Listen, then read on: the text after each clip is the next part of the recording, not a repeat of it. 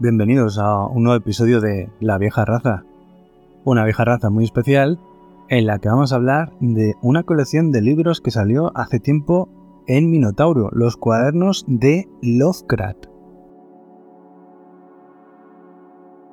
Esta es una colección de libros, formato pequeño pero de tapa dura, con ilustraciones de tres relatos de H.P. Lovecraft, Dagon, La ciudad sin nombre y Las ratas en las paredes, con ilustraciones a lápiz y a tinta del artista francés Armel Goulmet. Y eh, tienen pinta pues como estos cuadernos de, campo ilustrados que sacan los naturalistas, con los que toman bosquejos, en los que toman notas. Y además nos incluye el texto original de cada uno de estos relatos del de, eh, escritor eh, norteamericano.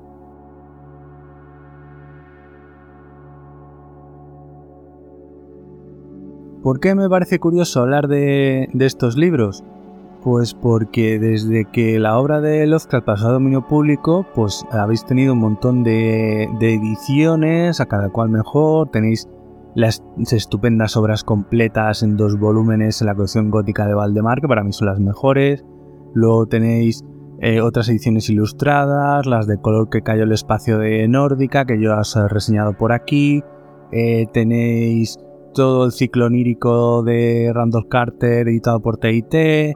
Las montañas de la locura también por TIT. Incluso Minotauro ha sacado en dos volúmenes con unas ilustraciones fabulosas. Y bueno, pues eh, como eso suelen ser la obra más conocida de Lovecraft, pues eh, esto es eh, quizás de los relatos no tan populares, no tan conocidos, pero que también merecen su espacio en la obra del estadounidense y que tanto ha influenciado en la literatura de terror tanto del siglo XX como en el siglo XXI. Eh, a los demás, a los que leemos, a los escribimos, así como a otros autores contemporáneos nuestros como puedan ser Stephen King, Clive Barker, Ligotti, China Mieville incluso, y todos los que se os puedan ocurrir que estén escribiendo terror en este momento. Eh, Grady Hendrix, Stephen Graham Jones, todos los escritores que publica eh, Carfax, el amigo Pugmire que también ha publicado Carfax, toda esta gente está influenciada por H.P. Lovecraft, por sus relatos, por sus novelas cortas, por todo el imaginario de los mitos de Cthulhu, incluso de los relatos de, que escribían dentro de ese mito, puesto que toda la obra de Lovecraft no se compone de, ellos, solo hay una serie de, relatos que están incorporados dentro de esos eh, mitos de Lovecraft y eh, hay otros que no, que son simplemente relatos de terror siguiendo eh, algunos de los héroes de, eh, los escritores que admiraba Lovecraft, entre ellos sobre todo y alguien más a Poe. Y bueno, llega Editorial Minotauro y decide editar esta colección que me imagino que vendrá de alguna editorial francesa, ya que el artista es francés, y ha realizado esta serie de tres, de momento, esperemos que haya más, eh, relatos ilustrados de, HP Lovecraft. Vamos a comenzar por el primero, por Dagon. Eh, el formato me parece muy manejable. Y son relatitos que pueden tener unas 40 páginas como mucho y están, tienen bastantes ilustraciones, vienen bien de ilustraciones, cada dos páginas o así hay alguna de las ilustraciones.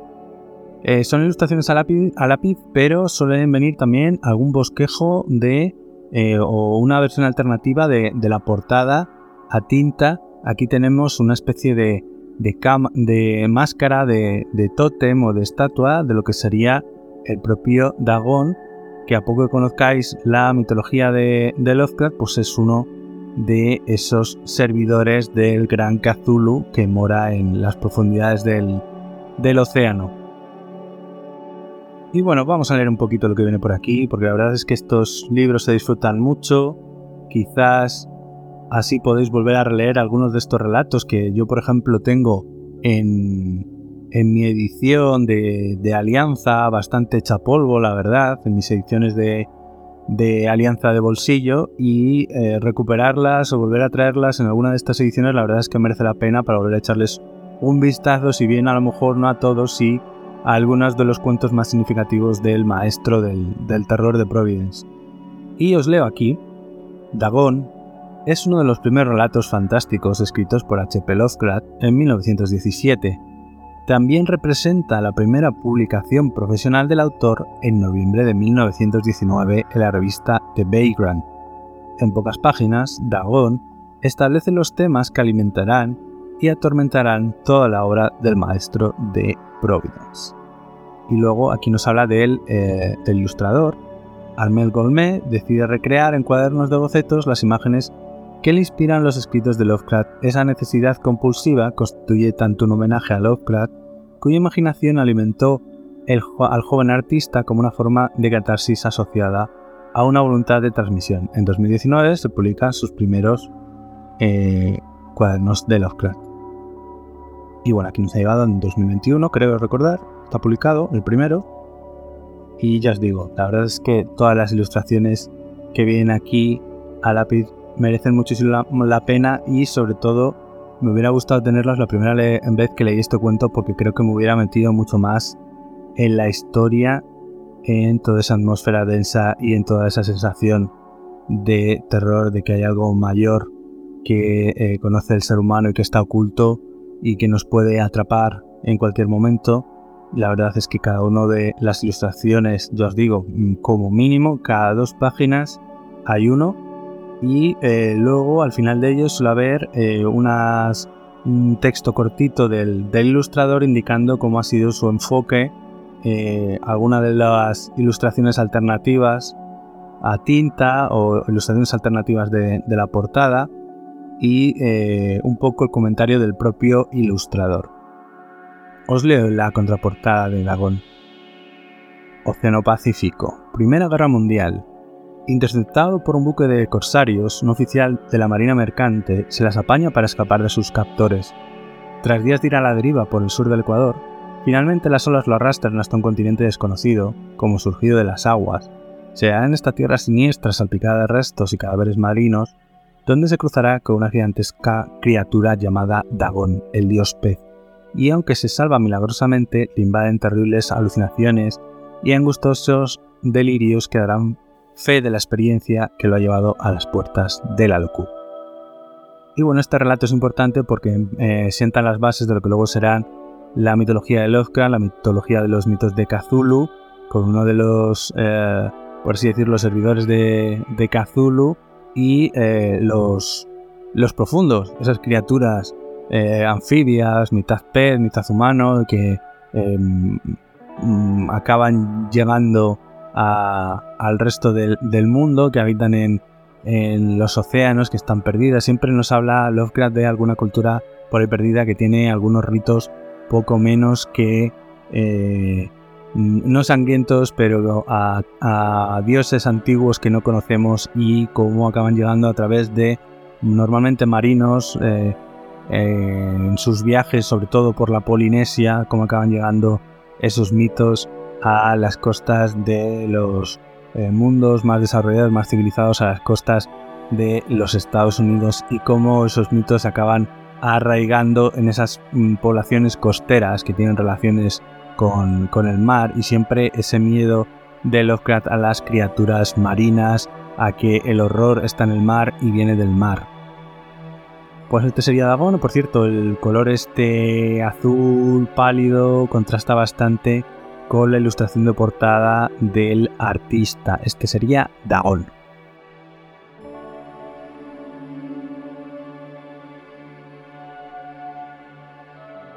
Continuamos con la ciudad sin nombre, también en este azul pálido de tapadura que tiene un cierto vestigio a, a, un cuaderno, mm, ya os digo, un tipo de campo como los que suelen llevar los naturalistas para hacer dibujos, tomar notas de los animales que van visualizando. Y bueno, yo creo que esa es un poco la idea de, este tipo de, ediciones, el que, el, que eh, el, relato le inspira al artista a hacer una serie de bocetos que aunque son a lápiz, pues están bastante bien terminados, no es que sean em, por, mm, esquemas o algo algo que realiza para llegar a, una ilustración final, sino que son, son ilustraciones bastante terminadas y la verdad es que todas ellas me parecen, hay alguna aquí a doble página que la verdad es que es maravillosa. Me parecen muy bien buscado, muy buena idea y el artista eh, tiene todos mis respetos porque creo que eh, ha sabido eh, darle la imagen que se merecen todas las historias que están aquí reflejadas. Esta quizás un poquito más tipo Indiana Jones o algo por el estilo, un poco más de descubrimiento de ese lugar en el desierto de Arabia, que se dice siempre la leyenda que existe esta ciudad enterrada, la ciudad sin nombre, en el que habita esta mm, cultura tan antigua de seres mm, más especiales y que es tan milenaria que ni siquiera el hombre se acuerda que estaba allí ni tiene constancia de que eh, una cultura tan avanzada pudiera existir eh, tan, con tanta antigüedad. Eh, está, escrita, creo recordar, en 1921, La ciudad sin nombre, y de hecho creo que cronológicamente es el segundo cuento dentro del ciclo de los mitos de, de Lovecraft. Vamos a verlo dentro del libro.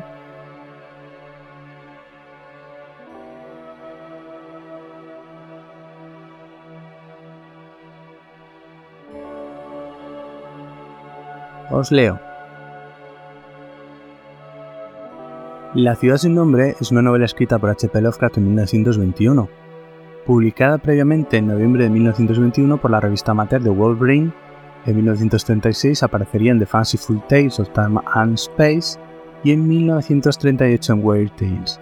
La antigua ciudad centrada, que alberga una civilización prodigiosa, es uno de los argumentos recurrentes de Lovecraft, quien evoca aquí por primera vez al árabe loco, el poeta ficticio Abdul al-Azrez bueno, aquí nos menciona, bueno, yo no diría novela, sino más bien diría relato corto, porque es que con ilustraciones, esto no tiene más de, vamos a ver, 80 páginas. Y ya os digo, la mayor parte del, espacio que ocupa el libro son las ilustraciones del, del artista, que de nuevo aquí se supera con el tema tanto de la civilización antigua que moraba en esa ciudad sin nombre. Aquí hay más ilustraciones a doble página, por ejemplo, que en el anterior.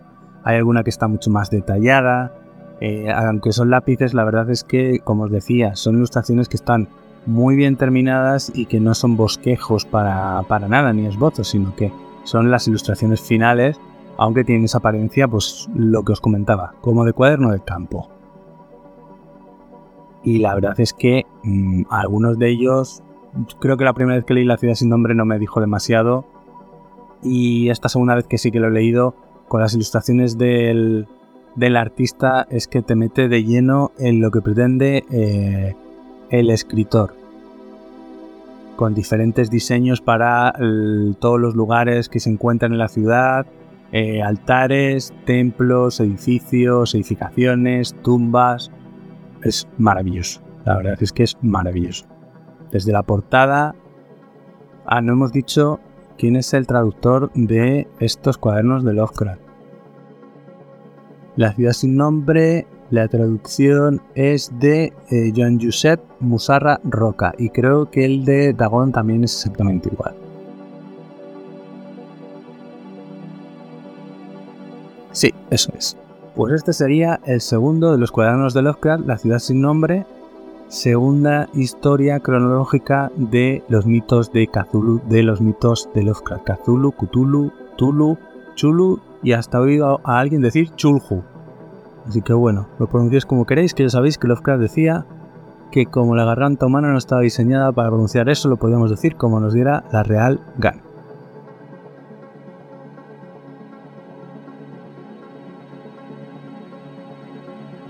Y por último tenemos el más reciente, este no lo he vuelto a releer todavía, lo tengo pendiente.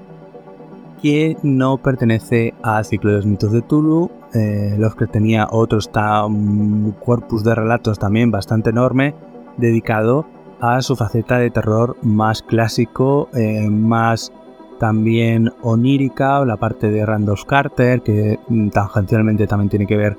Eh, uy, Randolph Carter. Sí, la llave de plata a través de, la puerta de, la llave de, plata, eh, Randolph Carter, etc. Tiene otra serie de relatos que son mucho más clásicos, que son mucho más parecidos a lo que escribía Poe a, a mediados del siglo XIX y es uno de los maestros de la literatura que él más admira. De hecho, intenta parecerse lo máximo a Poe en lo que puede. Si os acordáis, eh, Poe tenía una, la única novela corta que escribió, Las aventuras de Gordon Pym, en la que hay una famosa frase cuando los protagonistas llegan a la Antártida, que es Tekelili, y que luego Lovecraft aprovecha para eh, introducir en sus montañas de la locura. O era la esfinge de los. No, es de Julio Ver. Julio Ver. La esfinge de los hielos. El Arthur Gordon Pym de Poe y las montañas de la locura de Lovecraft que están interrelacionadas.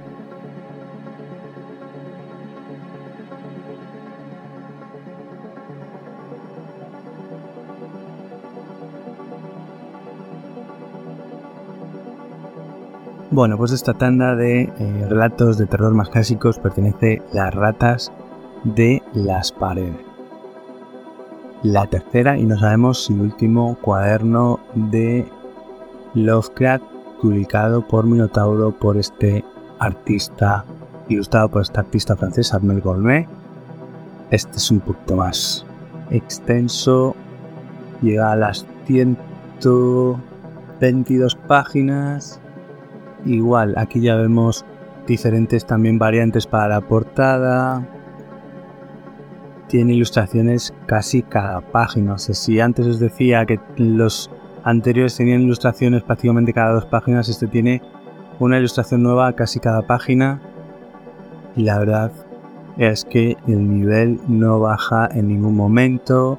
Varias ilustraciones de gatos, criaturas extrañas, capiteles, mansiones, ratas, catedrales, abadías, cuervos. Maravilloso. Voy a leeros la introducción igual que hice de los otros.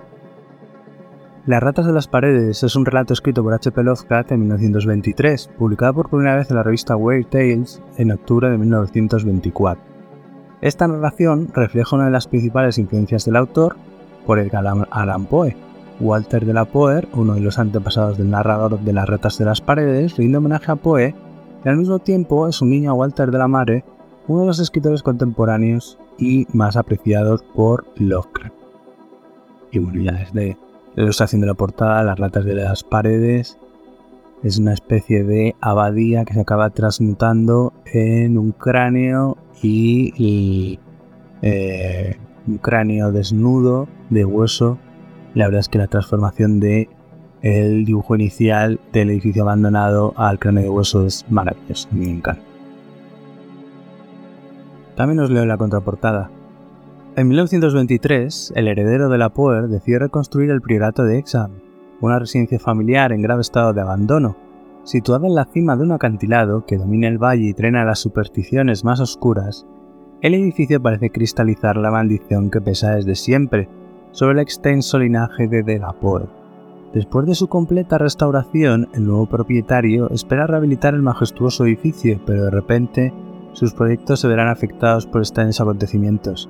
¿Y si en realidad el priorato estuviera construido sobre cimientos infestados por ratas y embrujados por antiguas civilizaciones?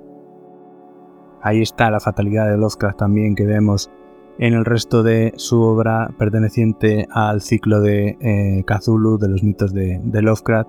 También lo vemos en sus relatos que no pertenecen a ellos y bueno, eh, si os gusta el autor, si os gustan los relatos de terror, pues esta colección la verdad es que es bastante recomendable. Eh, están todos publicados y la verdad es que quedan muy bonitos y es una oportunidad para volver a echarle un vistazo a esos relatos de Lovecraft que quizás no son tan populares, no son tan conocidos, pero que también constituyen parte de, la obra del maestro de, de Providence.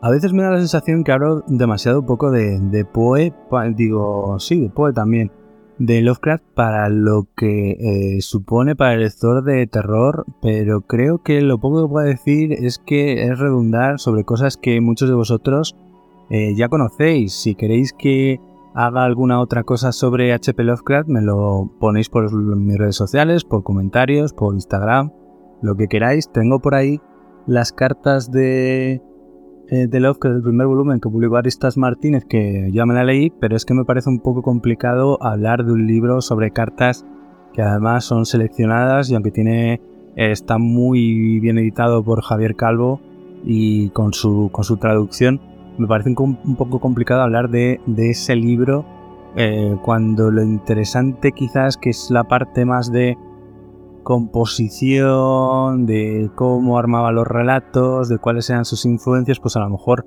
al lector casual de los que no le interesa tanto quizás como a la parte de los que nos dedicamos a, escribir, la parte en la que armaba sus, sus cuentos, la parte en la que estaba más dedicada a tener feedback de sus corresponsales y que le criticaban y, también le ayudaban a mejorar sus textos, así como él también lo hacía con otros escritores, de hecho a veces se tomaba bastantes libertades y también trabajaba de, negro literario y como, como corrector de otros autores jóvenes. Entonces no sé hasta qué punto puede resultar eso interesante. Y os digo, el libro me parece un completo acierto si eres un fan de H.P. Lovecraft pero creo que la mejor chicha del libro se le saca si además eh, te has puesto alguna vez a escribir algo o eres fan de, la literatura de, terror desde el punto de vista de, ti como, creador o creadora. Entonces no sé bien si a lo mejor hacer también un podcast sobre las cartas de, Lovecraft o darle un poquillo más, de book. Bueno, de todas maneras hay que haber dicho. De momento aquí tenéis los cuadernos de Lovecraft publicados por Ediciones Minotauro, no creo que tengáis ningún problema en encontrarlos, son unas ediciones muy bonitas y si no, se la pedís al libro con barba, a Alberto de Ciberdar, que seguro que los tiene y si no, os lo tiene en muy poquito tiempo. No tengo mucho más que contaros, vamos a hacer algún especial más dedicado a cosas que no sean exactamente reseñas, novedades o algo por el estilo, así que permaneced atentos porque no os lo podéis perder. Soy Alejandro Guardiola. Muy buenas noches.